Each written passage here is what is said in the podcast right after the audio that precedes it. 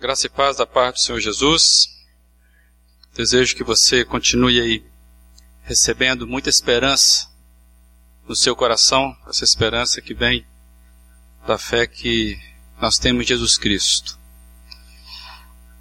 Quais são os seus sonhos?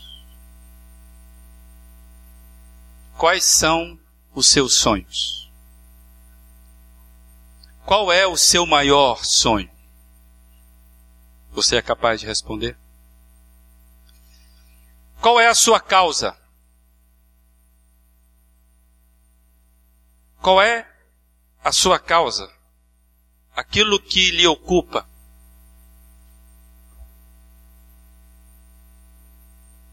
Queria que você tivesse com essas perguntas que não têm resposta simples. Enquanto você abre a sua Bíblia em Gênesis capítulo 50, o último livro de Gênesis, a gente irá ler os últimos versículos de Gênesis.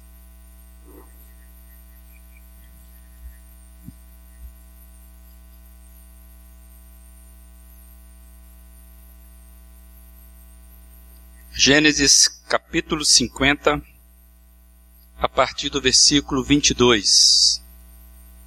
Assim se expressa a palavra do Senhor. José permaneceu no Egito com toda a família de seu pai, viveu 110 anos e viu a terceira geração dos filhos de Efraim. Além disso, recebeu como seus os filhos de Maquir, filho de Manassés.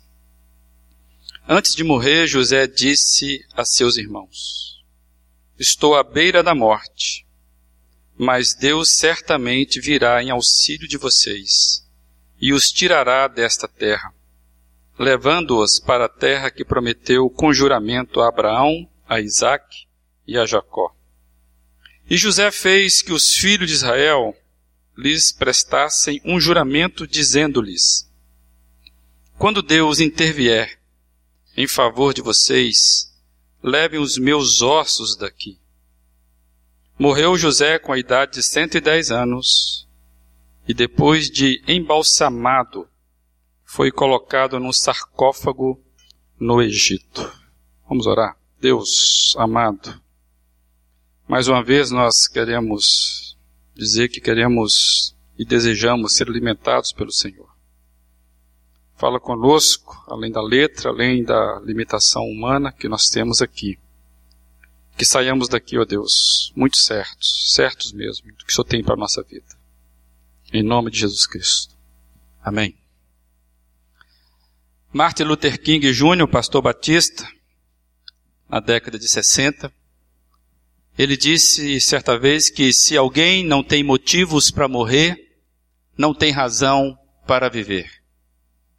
Se alguém não tem motivos para morrer, não tem razão para viver. E dentre as coisas, muitas coisas que Luther King nos deixou de herança, temos as forças de cada palavra que ele proferiu naquele discurso que tem o título Eu tenho um sonho, conhecido no mundo todo. Isso se aplica perfeitamente, penso eu, à vida de José do Egito. José do Egito é conhecido como aquele rapaz que sonhava. E parece que esse estigma de ser aquele sonhador ou que se relaciona inclusive com os sonhos dos outros, dos outros, marca a vida de José. E José era um homem extraordinário. Um ser fantástico.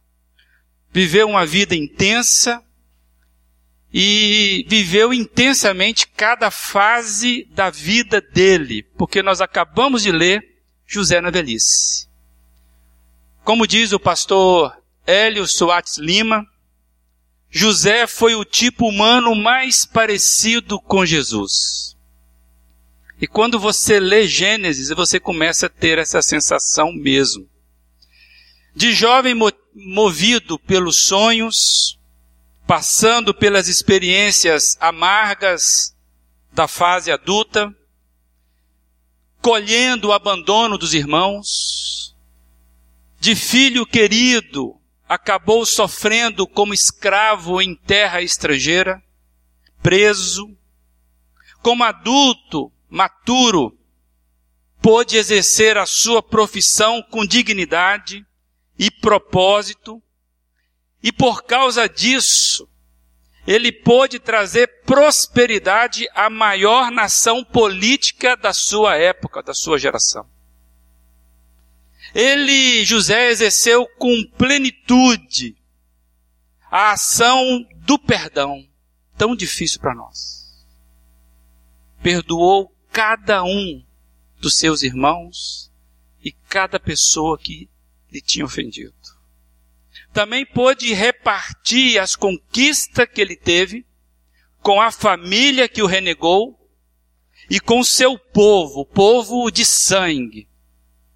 José foi o resgatador do povo de Israel de uma calamidade terrível que assolava a terra.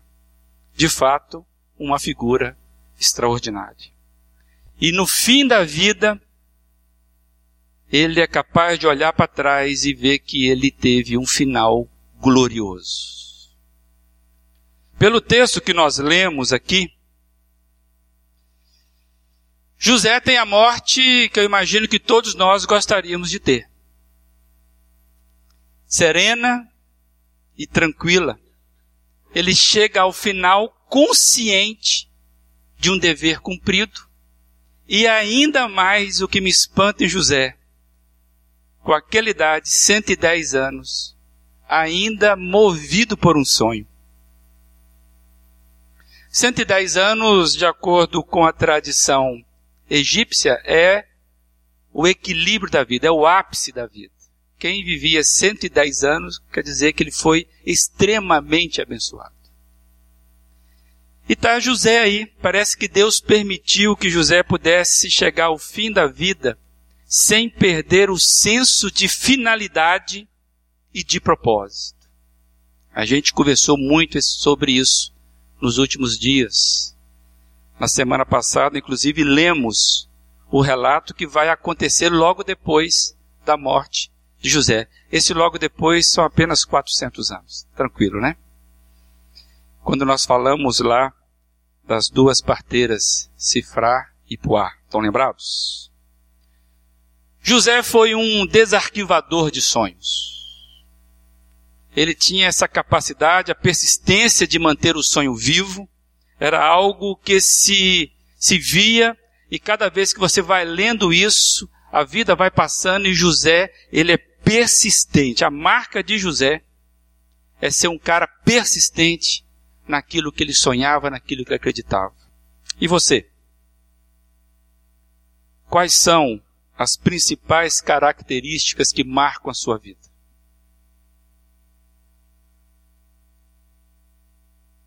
Percebo que talvez um problema que nós temos, que ocorre conosco, comigo, que ocorre com você, certamente, é que muitas vezes nós desistimos e abandonamos os nossos sonhos com extrema facilidade.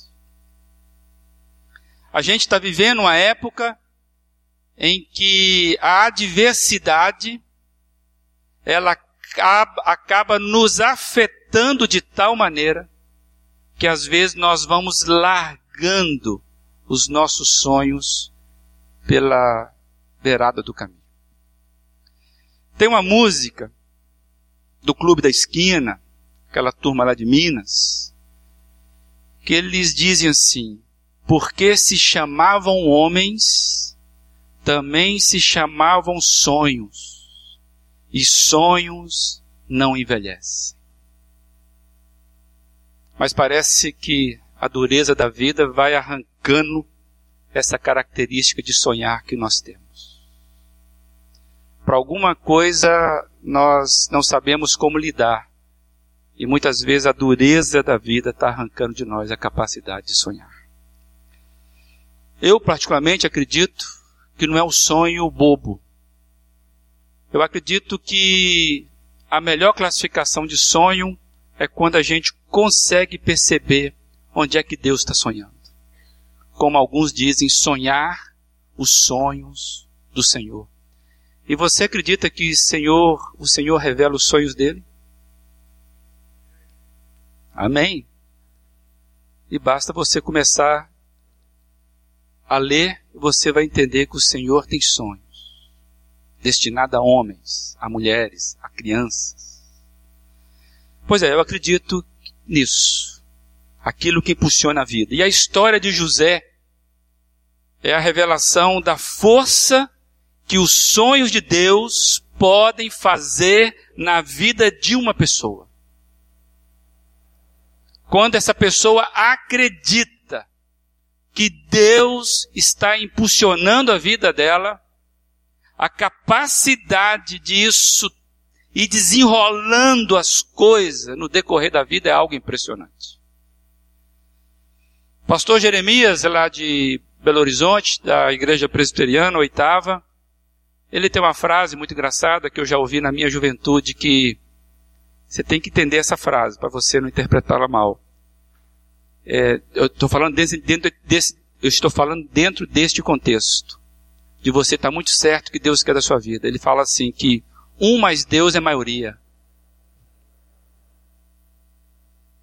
De fato, quando você tem certeza para qual a finalidade da sua vida, para aquilo que você existe, você está trazendo para você uma capacidade de viver que você nem imaginava. E José era um homem desse, tinha força que não era dele. Dizem que é na hora da morte que as verdadeiras verdades são reveladas. É comum as pessoas, quando sabem que vão morrer, que vão morrer em breve, é comum elas fazerem confidências, revelarem segredos, é, revelarem desejos, e nós até talvez tenhamos vivido isso com alguns mais próximos da gente. É na morte que a verdade surge. E vendo aqui esse relato da morte de José, eu percebo ele revelando algumas verdades profundas do que estava no coração dele. E a primeira que eu vejo é que ele tinha um senso de pertencimento ao povo de Deus que era algo fantástico. Ele tinha um senso de que ele não estava solto na vida, que ele pertencia a algo grande, extraordinário.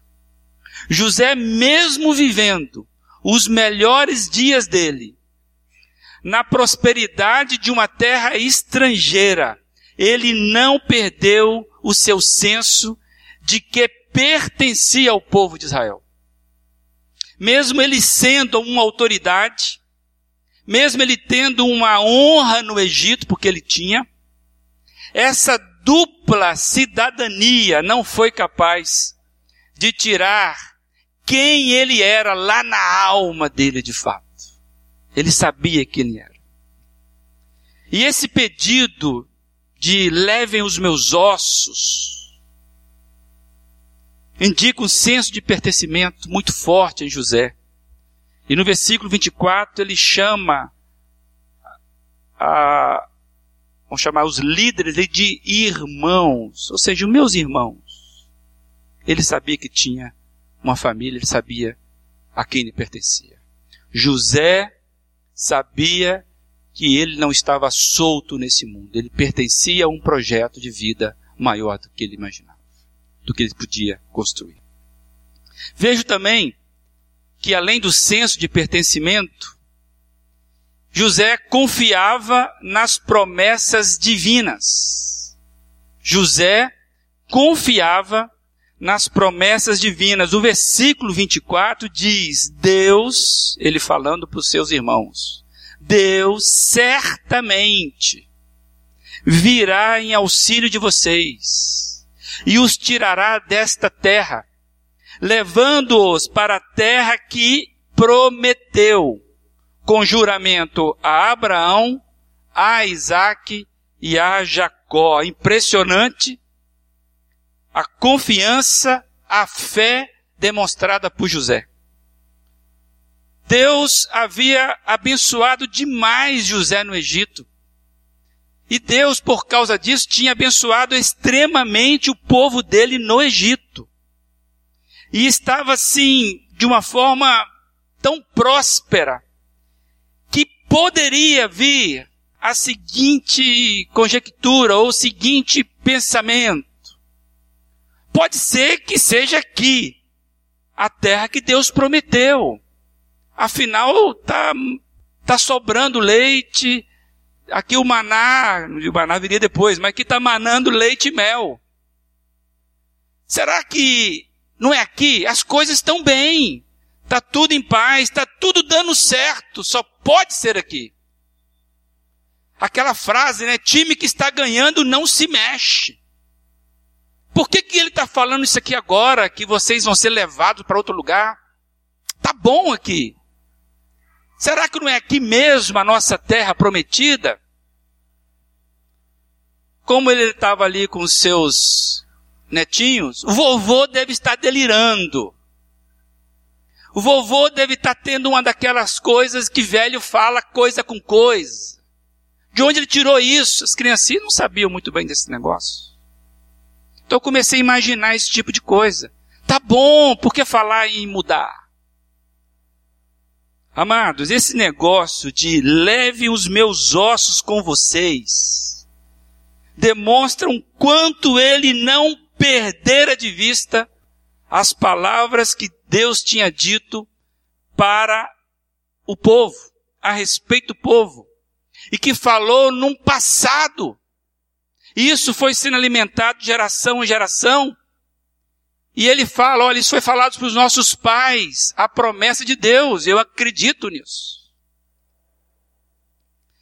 Tem alguns chavões que geralmente acontecem no nosso meio. Quem é mais vivido de igreja já passou aí por alguns chavões. Tem um citado ultimamente, está bem fresco ainda, que para mim se encaixa muito em José. Eu, eu comecei a imaginar José falando, tipo assim, o melhor de Deus está por vir, pessoal. É, Deus vai levá-los à terra prometida. E quando ele vier e fazer isso, não quero ficar fora disso nem morto. Leve os meus ossos. Por isso, leve, me prometam, leve os meus ossos. Não fico fora dessa, nem morto. Lá em Minas Gerais, nem cavaca tussa. Esse cara sabia onde estava o coração dele. E o melhor de Deus estava por vir mesmo. Para nós já veio, né? É a semelhança do que Paulo vai falar lá para Timóteo. 2 Timóteo 1, versículo 12, Paulo orientando ou conversando com Timóteo, ele fala assim: Porque sei em que, em que tenho crido e estou bem certo que Ele, Deus, é poderoso para guardar o meu depósito até aquele dia. Olha que Paulo está dizendo. Não pode ser a mesma frase que José estaria dizendo? Ó, oh, Deus virá. E o dia que ele vier levar vocês, leve meus ossos juntos. Por quê? Porque eu sei quem tenho crido. Em quem tenho crido. E estou bem certo que ele é poderoso e para guardar o meu depósito até aquele dia. Amados, uma das características do povo de Deus é a fé. Justamente por sermos povo de Deus, aquilo que confere a nós a característica, o perfil de sermos povo de Deus é a fé. E no livro de Hebreus, quando você chega no capítulo 11, você vê isso claramente. A fé sempre impulsionou o povo de Deus. E líderes como José são exemplos para nós e são destacados ali. A fé é você confiar nas promessas de Deus. Eu não sei se você tem alguma promessa de Deus na sua vida ou para a sua vida. Mas o desafio é que você se achegue a esse livro cada vez mais com a fome e com sede, isso vai alimentando a fé dentro de você. Que a Bíblia fala que a fé vem pelo ouvir a palavra de Deus. Então, além do senso de pertencimento que José tinha, além dessa fé, dessa confiança nas promessas de Deus, essa fala de José no final da vida revela a sua identidade em Deus. José sabia da sua identidade em Deus. Quem ele era. José sabia muito bem a finalidade e o propósito da vida dele. Ele não tinha dúvida acerca disso. As suas habilidades. José era um homem extremamente habilidoso. As suas competências que foram desenvolvidas. A profissão de José estavam em perfeita sintonia e harmonia com a sua identidade em Deus. José nunca, nunca perdeu de vista quem ele era em Deus. José não vivia para si. A sua inteligência, era um homem muito inteligente. Ele sabia que Deus havia colocado ele para ser útil num plano maior do que a vida dele, própria dele. Ele entendia que fazia de um movimento maior do que ele. Por isso, é que, quando a gente lê o texto, a sensação que ele está dizendo isso, nem morto eu quero ficar fora daquilo para qual eu sempre estive envolvido. Você já pensou em alguma coisa que nem morto você gostaria de ficar fora? se pudesse. Muitas vezes eu e você não conseguimos ter esse senso de utilidade nas nossas vidas profissionais. Parece que muitas vezes eu e você trabalhamos por trabalhar. E muitas vezes a gente vai se gastando nos dias como o trabalho, aquele fardo parece que meio sem propósito a não ser pagar as minhas contas. Uma coisa que José não tinha era isso. Ele sabia por que, que ele levantava na segunda. Ele sabia por que, que ele fechava aquele dia e de que forma. Às vezes estamos, amados, envolvidos demais com os valores, com as conquistas no nosso Egito que até nos esquecemos que fazemos parte de um plano maior. A gente fica tão envolvido com as coisinhas da vida, de encher os nossos desejos, daquelas, aqueles planos, né, de satisfação imediata, que parece que às vezes nós esquecemos que se você é de Cristo, você, e se você existe, se você ainda está vivo, é porque ele acredita que você ainda pode ser alguma coisa no plano, na escrita de redenção que ele está fazendo. Mas nós temos a facilidade muito grande de ficarmos envolvidos com o nosso Egito. Esquecemos que tem um plano maior. A igreja, penso eu, é a invenção que Deus fez para nos lembrar de duas coisas, pelo menos a igreja. É a invenção que Deus fez. Eu sei que às vezes você fica de mau humor com a igreja. Quando você ficar de mau humor com a igreja, pensa que Deus criou esse negócio para nos ajudar. E eu quero destacar apenas duas coisas. Primeiro, a, a igreja existe para nos, lembrar, para nos lembrar que estamos no movimento maior do que nós mesmos. estamos num movimento maior do que nós mesmos. E segundo, a igreja serve para nos lembrar da nossa verdadeira identidade. Aqui, quando nós nos reunimos, nós temos a nossa verdadeira identidade reafirmada. Somos igreja do Senhor Jesus. Uma igreja para ser e viver. Não estar, não ir, não está fora da gente. Por isso que a Bíblia fala que nós temos dentro da gente o próprio Deus. O Espírito Santo que habita no nosso coração quando nós nos rendemos ao senhorio de Cristo. E ele nos torna então a capacidade de encontrar com outros pelo caminho que ele está arrebanhando nesse movimento de escrita dessa nova humanidade que ele está criando. Então a igreja serve para nos lembrar disso. Não estamos soltos no mundo. Quem somos? Somos parte do rebanho de Deus. Amados, eu tive pensando ainda que além do senso de pertencimento, além da confiança nas promessas divinas, além dessa convicção da identidade que ele tinha em Cristo, José, neste pedido de leve os meus ossos, ele está trazendo aqui um movimento de honra e de testemunho. Com esse pedido, José está dizendo mais ou menos assim. Posso imaginar de novo? Uma fala de José. Ele está dizendo assim: leve os meus ossos daqui.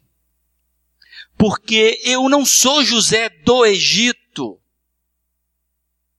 Eu sou José dos Hebreus. Do povo da promessa. Não me deixem aqui nesta terra, porque o meu coração sempre pulsou para outra terra.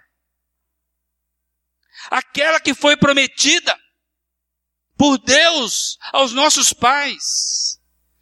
Para aquela para a qual o meu coração sempre bateu. Não me deixe fora desse negócio, pelo amor de Deus. É por causa daquela terra prometida. Prometida não por alguém conquistador, mas por Deus é por causa daquela terra que vieram os sonhos que eu tive.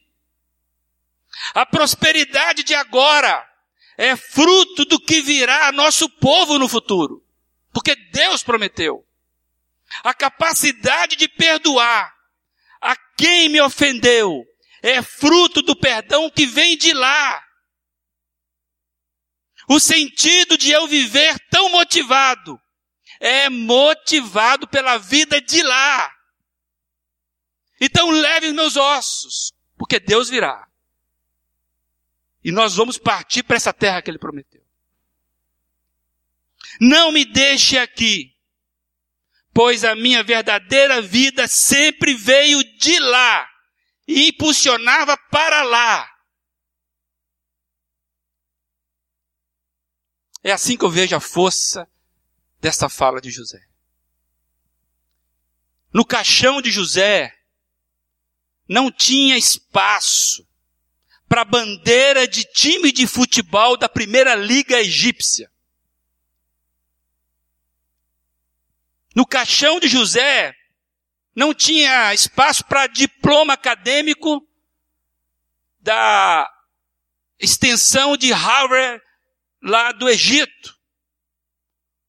O MBA que ele fez, como construir celeiros melhores em tempos de crise, onde ele foi diplomado, ovacionado com a tese. Não cabia isso no caixão desse homem.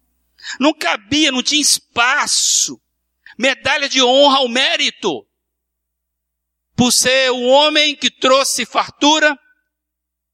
E aí a companhia das sete vacas gordas, deu a você, José, uma medalha de honra ao mérito. Não cabia isso no caixão de José. Não cabia a carteirinha do partido político da prosperidade sem limite. Tudo isso não era o que poderia representar José. O testemunho dele é muito maior e muito mais forte do que isso. José sempre buscou honrar Deus na sua vida, gente. Vamos lembrar aqui, ainda jovem, bonito, depois de passar um monte de problema, ele está dentro da casa e de repente aquela mulher que devia ser formosa resolve cantar o encantado moço. E o que, que ele diz lá? Você ficou louca, mulher? Você acha que eu vou pecar contra Deus e contra o meu patrão? E ele faz a coisa que muitos de nós não conseguimos fazer se nós resolvermos decidir na hora da tentação. Ele simplesmente teve força para correr de uma mulher. Vergonhoso, né? Ele estava honrando a Deus ali. Se José não andasse com Deus, se José deci resolvesse decidir na hora da tentação, dificilmente ele teria força para resistir aquilo. Talvez um exemplo para mim e para você. A decisão de vencer o dia, as tentações do dia você toma quando você levanta. Não espera chegar o momento. Aí você vai conseguir vencer a mentira, vencer o engodo, a preguiça e por aí vai. A decisão tem que ser antes. José é um homem que sempre honrou a Deus na sua vida, viveu plenamente. E ele viveu plenamente envolvido na sua geração. Ele desejava, mesmo, gente, que a morte dele ainda fosse um testemunho de que ele pertencia a Deus inteiramente. A vida de José é um exemplo para nós, para mim e para você, vivermos os valores do reino de Deus e nos engajarmos e não sermos omissos. Hoje tem muita teologia de escape do mundo, onde você quer se tornar purificado fugindo do mundo, sendo que viver os valores do reino deve nos impulsionar a irmos ao mundo. É isso que Cristo falou. Vocês devem ser sal da terra, luz do mundo. Pai, não tira eles do mundo, não, porque eu estou fortificando eles. José honrava Deus com a profissão dele e ele foi o estadista mais bem sucedido da geração dele. E não deixou de honrar Deus em nenhum momento por isso. Pelo contrário, ele entendia cada parte da vida dele. E eu fiquei pensando que talvez seja aquilo que C.S. Lewis percebeu certa vez. C.S. Lewis escreveu assim: Eu descobri em mim mesmo desejos os quais nada nesta terra pode satisfazer. A única explicação lógica é que eu fui feito para outro mundo. Leve meus ossos daqui. Não me deixe aqui. Eu marquei esse mundo, mas impulsionado pelo mundo de lá. Quais são os valores que impulsionam você? Em qual mundo você tem investido? De que forma o investimento neste mundo, na sua, na sua vida particular, representa que você é dos de lá?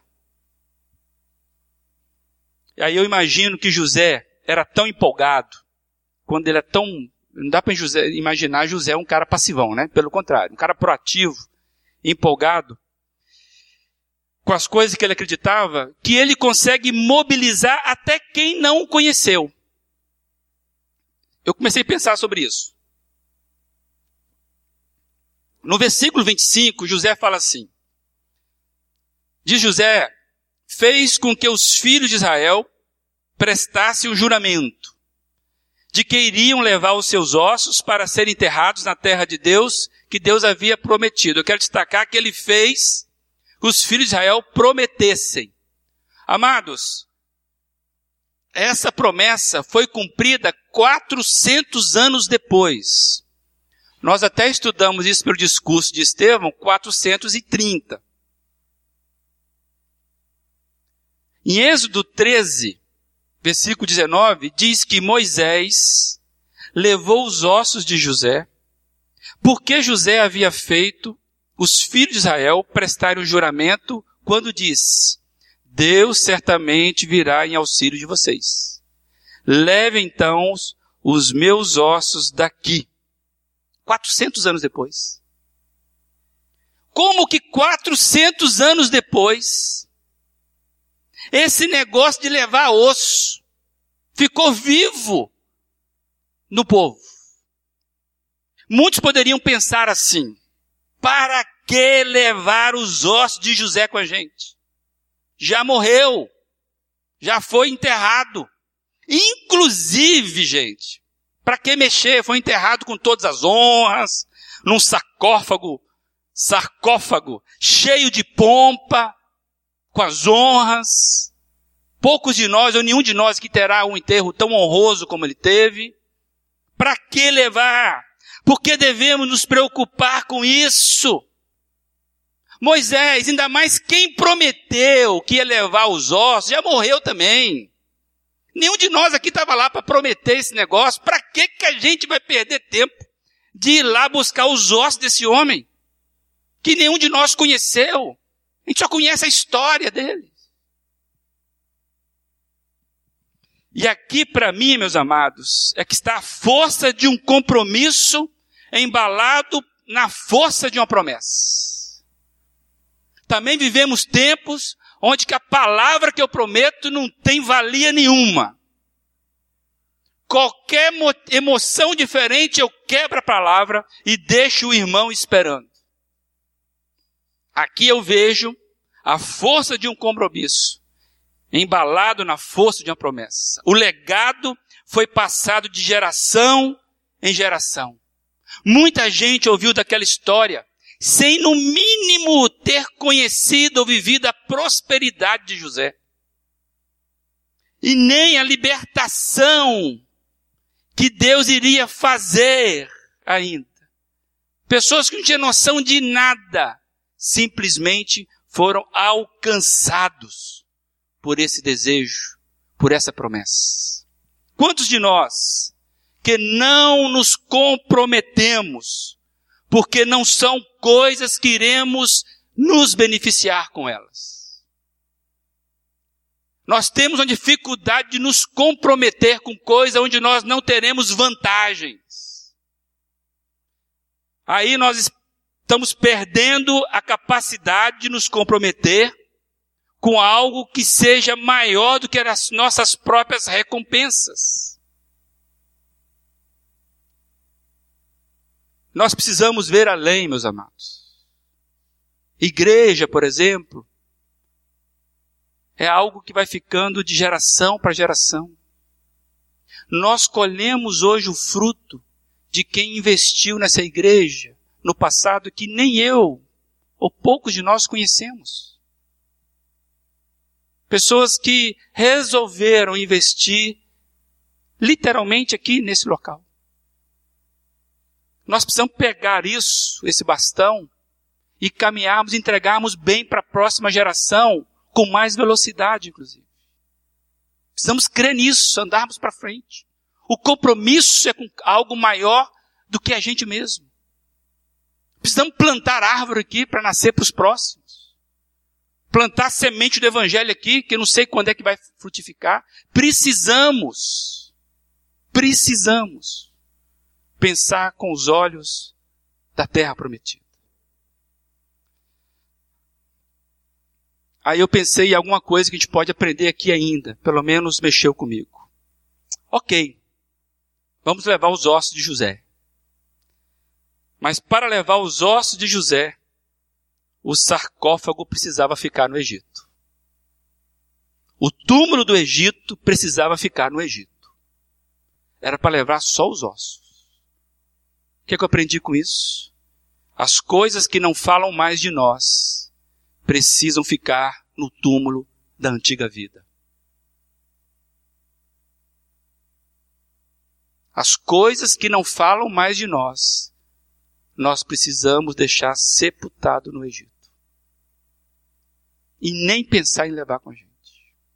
O problema que eu acho que às vezes nós vamos segurando, vamos levando túmulo do Egito conosco. Então, como diferenciar quais são os ossos que eu levo, da vida que eu levo, e quais são os túmulos que precisam ficar enterrados no passado? Já foi. José tinha essa capacidade porque ele viveu bem cada fase da vida dele. Uma igreja como a nós precisa entender exatamente isso. Quais são as coisas que nós estamos carregando conosco? que não é mais para a gente carregar. Que não falam mais da gente. Precisamos abandonar o nosso sarcófago no Egito, por mais belo que ele seja.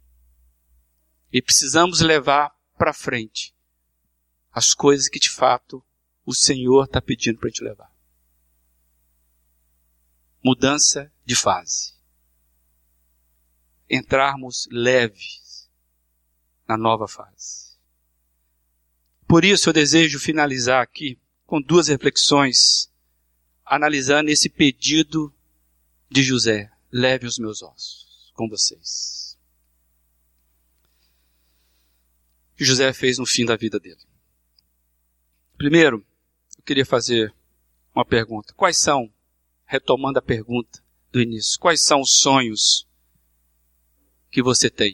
Deixa eu fazer melhorar essa pergunta. Quais são os sonhos que você ficou mobilizado por eles?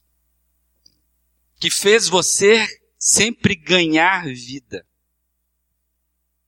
E que por alguma razão foram ficando no caminho?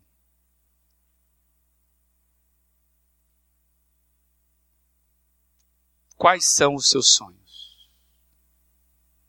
Os seus sonhos hoje que você tem falam de que tipo de compromisso que a sua vida está envolvida. Se você revelar o seu sonho que está dentro do seu coração, vai revelar que tipo de compromisso a sua vida está engajada. Em suma, qual é o seu maior sonho? Qual é a sua maior causa? Que Deus nos faça ter compromisso com a vida dele, de tal forma que venhamos a recuperar o desejo de não ficarmos fora do movimento dele neste tempo. E nem no outro tempo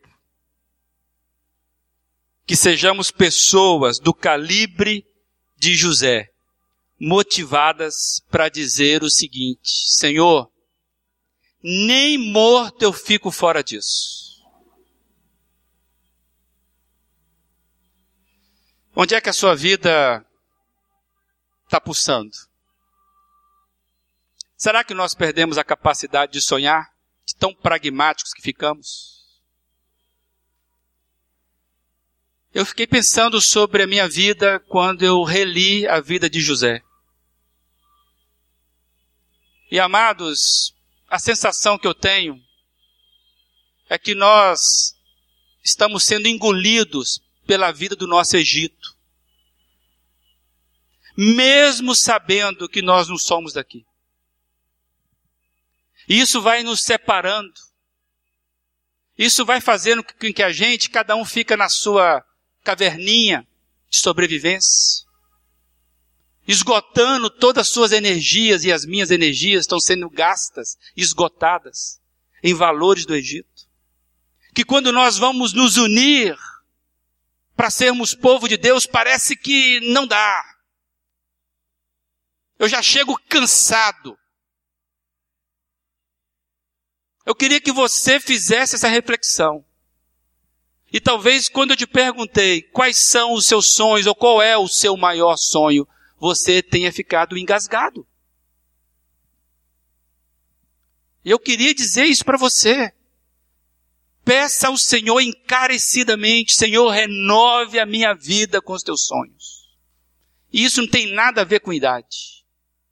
Porque José era um cara que sonhou mesmo depois de velho e ele falou: Eu não chego lá, mas eu chego. Ele já tinha chegado. E ele conseguiu pessoas bravas que falam: Eu vou levar o osso desse cara, porque vale a pena ter pessoas do calibre de José, nem que seja morto. Estão entendendo isso? Você é daqueles que as pessoas vão levar os ossos ou vão deixar para trás, que bom que morreu, né? Fica bem enterrado porque só atrapalhava. que Deus coloque aqui claramente para nós quais são os sonhos dele por neste tempo que nós precisamos entregar para a próxima geração. Queria que você curvasse a sua cabeça, fechasse os olhos e pensasse. Você conseguiu identificar qual que é o seu maior sonho hoje? Se você ficou engasgado para saber o seu sonho, peça a Deus. Agora, se você identificou os seus sonhos, a causa da sua vida, pergunte, Deus, onde é que o Senhor está nisso? É do Senhor isso. Será que isso não é apenas túmulo no Egito? Vai ficar? E tenha coragem de pedir ao Senhor: Senhor, eu quero ser empolgado de novo para as coisas que o Senhor vai fazer. Eu quero ser empolgado, eu não quero ficar fora disso. Ó Deus, louvado seja o teu nome, porque o Senhor ainda acredita em nós enquanto tem vida, Deus, enquanto o Senhor não puxar, ó Deus, o fim da história, a nossa história tem finalidade. Nós temos propósitos. Deus amado, que o Espírito Santo do Senhor que está dentro da gente possa desempoeirar, ó Deus, os sonhos que uma vez o Senhor gritou dentro da gente e que nós acreditamos e respondemos mas que parece, ó Deus, que estava sufocado. Ó Deus, e nós precisamos mesmo que o Senhor fale, grite alto conosco, para que a gente seja despertados pelo Senhor.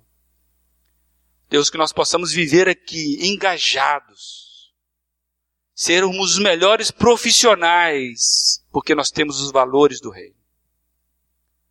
E que possamos, ó Deus, renovar as nossas forças como diz sua, a sua palavra em Isaías, que até os moços que podem se cansar, até os velhos que podem ficar exaustos, mas o Senhor é aquele que, revo, que renova o vigor.